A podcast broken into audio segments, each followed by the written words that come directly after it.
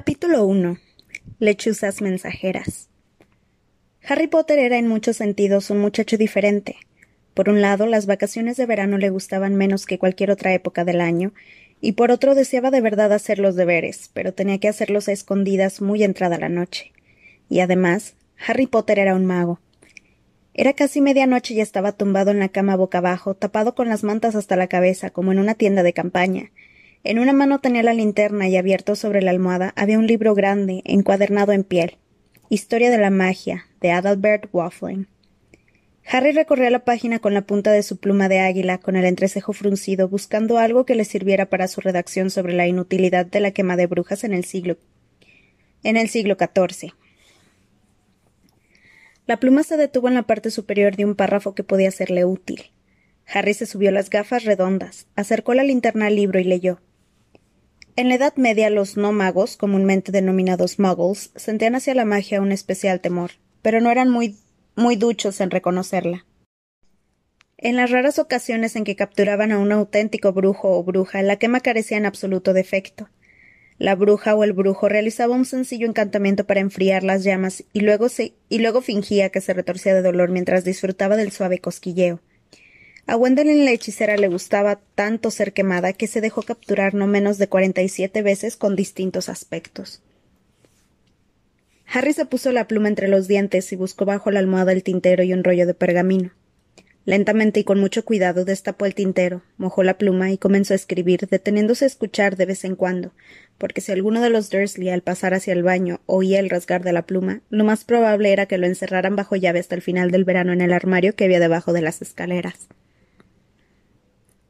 La familia Dursley, que vivía en el número 4 de Privet Drive, era el motivo de que Harry no pudiera tener nunca vacaciones de verano. Tío Vernon, tía Petunia y su hijo Dudley eran los únicos parientes vivos que tenía Harry, eran muggles, y su actitud hacia la magia era muy medieval. En casa de los Dursley nunca se mencionaba a los difuntos padres de Harry que habían sido brujos. Durante años, tía Petunia y tío Vernon, habían albergado la esperanza de, de extirpar lo que Harry tenía de mago, teniéndolo bien sujeto. Les irritaba no haberlo logrado y vivían con el temor de que alguien pudiera descubrir que Harry había pasado la mayor parte de los últimos dos años en el colegio Hogwarts de magia y hechicería. Lo único que podían hacer los Dursley aquellos días era guardar bajo llave los libros de hechizos, la varita mágica, el caldero y la escoba al inicio de las vacaciones de verano y prohibirle que hablara con los vecinos. Para Harry había representado un grave problema que le quitaran los libros, porque los profesores de Hogwarts le habían puesto muchos deberes para el verano. Uno de los trabajos menos agradables, sobre pociones para encoger, era para el profesor menos estimado por Harry, Snape, que estaría encantado de tener una excusa para castigar a Harry durante un mes. Así que durante la primera semana de vacaciones, Harry aprovechó la oportunidad. Mientras tío Vernon, tío Petunia y Dudley estaban en el jardín admirando el nuevo coche de la empresa de tío Vernon, en voz muy alta, por cierto, para que el vecindario se enterara, Harry fue a la planta baja, forjó la cerradura del armario de debajo de las escaleras, cogió algunos libros y los escondió en su habitación. Mientras no dejara manchas de tinta en las sábanas, los Dursley no tendrían por qué enterarse de que aprovechaba las noches para estudiar magia. Harry no quería problemas con sus tíos, y menos en aquellos momentos, porque estaban enfadados con él, y todo porque cuando llevaba una semana de vacaciones había recibido una llamada telefónica de un compañero mago. Ron Weasley, que era uno de los mejores amigos que Harry tenía en Hogwarts, procedía de una familia de magos, esto significaba que sabía muchas cosas que Harry ignoraba, pero nunca había utilizado el teléfono. Por desgracia, fue tío Vernon quien respondió. Diga. Harry, que estaba en ese momento en la habitación, se quedó de piedra al oír que era Ron quien respondía. Hola. Hola, ¿me oye? Quisiera hablar con Harry Potter. Ron daba tales gritos que tío Vernon dio un salto y alejó el teléfono de su oído por lo menos medio metro, mirándolo con furia y sorpresa. ¿Quién es? voció en dirección al auricular. ¿Quién es? Ron Weasley, gritó Ron a su vez, como si el tío Vernon y él estuvieran comunicándose desde los extremos de un campo de fútbol. Soy un amigo de Harry, del colegio. Los minúsculos ojos de tío Vernon se volvieron hacia Harry, que estaba inmovilizado. Aquí no vive ningún Harry Potter, gritó tío Vernon, manteniendo el brazo estirado como si temiera que el teléfono pudiera estallar. No sé de qué colegio me habla. No vuelva a llamar aquí. No se acerque a mi familia. Colgó el teléfono como quien se desprende de una araña venenosa. La bronca que siguió fue una de las peores que le habían armado. ¿Cómo te atreves a darle este número a gente como tú? le gritó tío Vernon salpicándolo de saliva. Ron, obviamente, comprendió que había puesto a Harry en un apuro, porque no volvió a llamar. La mejor amiga de Harry en Hogwarts, Hermione Granger, tampoco lo llamó. Harry se imaginaba que Ron le había dicho a Hermione que no lo llamara, lo cual era una pena, porque los padres de Hermione, la bruja más inteligente de la clase de Harry, eran muggles, y ella sabía muy bien cómo utilizar el teléfono, y probablemente habría tenido tacto suficiente para no revelar que estudiaba en Hogwarts. De manera que Harry había permanecido cinco largas semanas sin tener noticia de sus amigos magos, y aquel verano estaba resultando casi tan desagradable como el anterior. Solo, había una pequeña mejora. Después de jurar que no la usaría para enviar mensajes a ninguno de sus amigos, a Harry le habían permitido sacar de la jaula por las noches a su lechuza Hedwig. Tío Vernon había transigido debido al escándalo que armaba Hedwig cuando permanecía todo el tiempo encerrada. Harry terminó de escribir sobre Wendelin la hechicera e hizo una pausa para volver a escuchar. Solo los ronquidos lejanos y ruidosos de su enorme primo Dudley rompían el silencio de la casa. Debía de ser muy tarde. A Harry le picaban los ojos de cansancio. Sería mejor terminar la redacción la noche siguiente. Tapó el tintero, sacó una funda de almohada de debajo de la cama, metió dentro la linterna, la historia de la magia, la redacción, la pluma y el tintero, se levantó y lo escondió todo debajo de la cama, bajo una tabla del entarimado que estaba suelta. Se puso de pie, se estiró y miró la hora en la, esfera luminosa del despertador de la mesilla de noche. Era la una de la mañana. Harry se sobresaltó. Hacía ya una hora que había cumplido trece años y no se había dado cuenta. Harry aún era un muchacho diferente en otro aspecto, en el escaso entusiasmo con que aguardaba sus cumpleaños. Nunca había recibido una tarjeta de felicitación. Los Dursley habían pasado por alto sus dos últimos cumpleaños y no tenía ningún motivo para suponer que fueran a acordarse del siguiente. Harry atravesó a obscuras la habitación, pasando junto a la gran jaula vacía de Hedwig, y llegó hasta la ventana que estaba abierta. Se apoyó en el alféizar y notó con agrado con, con, en la cara, después de largo rato pasado bajo las mantas, el frescor de la noche. Hace dos noches que Hedwig se había ido, Harry no estaba preocupado por ella. En otras ocasiones se había ausentado durante periodos equivalentes, pero esperaba que no tardara en volver. Era el único ser vivo en aquella casa que no se asustaba al verlo. Aunque Harry seguía siendo demasiado pequeño y esmirriado para su edad, había crecido varios centímetros durante el último año. Sin embargo, su cabello negro azabache seguía como siempre, sin dejarse peinar. No importaba lo que hiciera con él, el pelo no se sometía.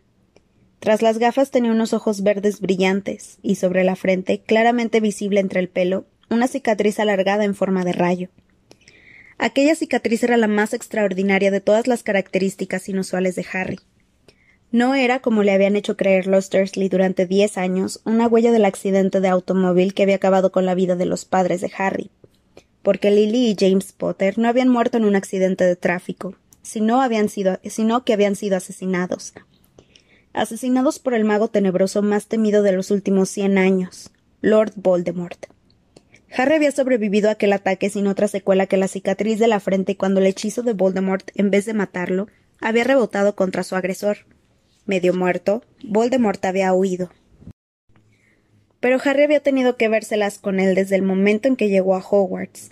Al recordar junto a la ventana su último encuentro, Harry pensó que si había cumplido los trece años era porque tenía mucha suerte. Miró el cielo estrellado por si veía a Hedwig que quizá regresaría con un ratón muerto en el pico, esperando sus elogios.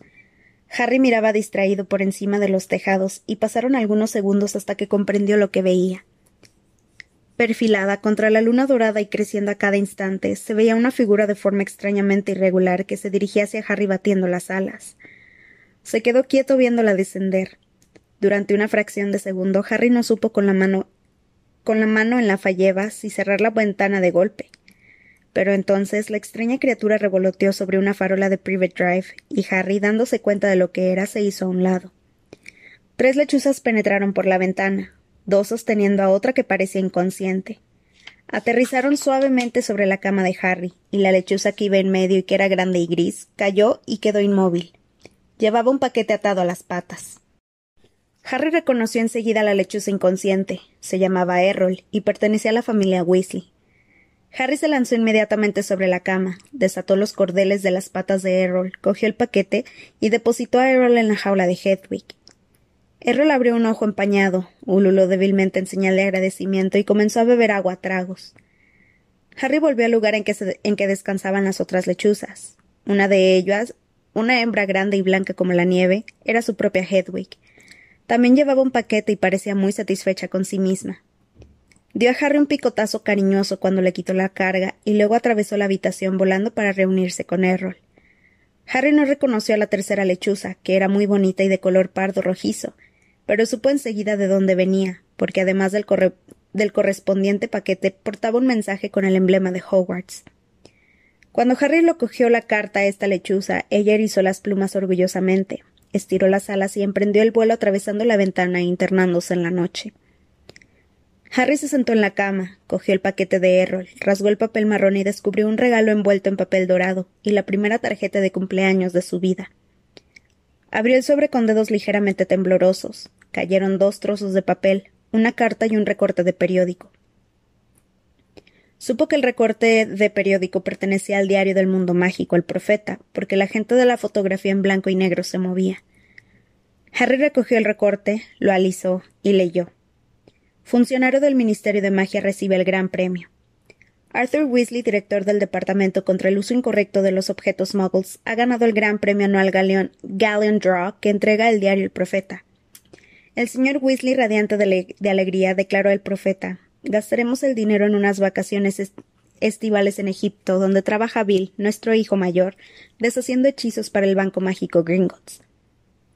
La familia Weasley pasará un mes en Egipto y regresará para el comienzo del nuevo curso escolar de Hogwarts, donde estudian actualmente cinco hijos del matrimonio Weasley.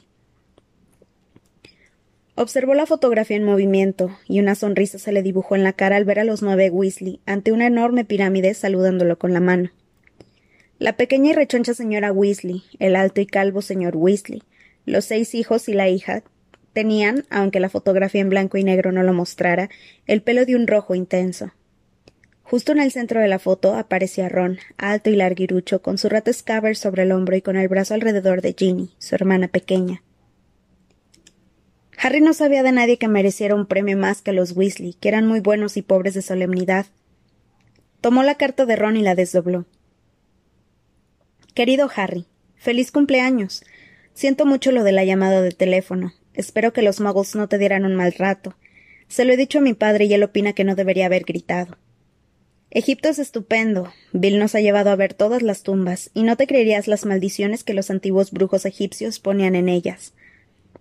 Mi madre no dejó que Ginny entrara en la última. Estaba llena de esqueletos mutantes de muggles que habían profanado la tumba y tenían varias cabezas y cosas así. Cuando mi padre ganó el premio del profeta no lo podía creer. Setecientos galeones. La mayor parte se nos ha ido en estas vacaciones, pero me van a comprar otra varita mágica para el próximo curso. Harry recordaba muy bien cómo se le había roto a Ron su vieja varita mágica. Fue cuando el coche, en el que los dos habían ido volando a Hogwarts el año pasado, chocó contra un árbol del parque del colegio.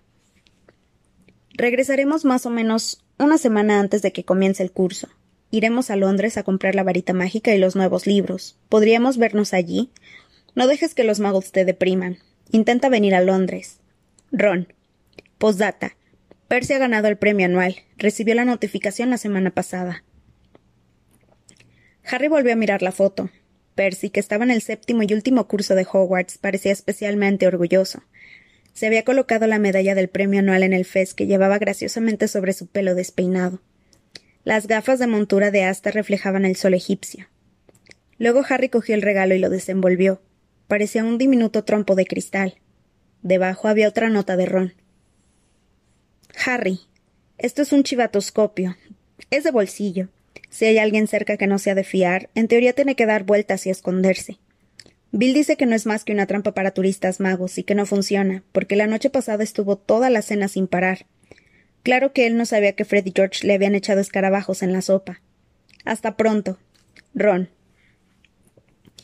Harry puso el chivatoscopio de bolsillo sobre la mesita de noche donde permaneció inmóvil, en equilibrio sobre la punta, reflejando las manecillas luminosas del reloj.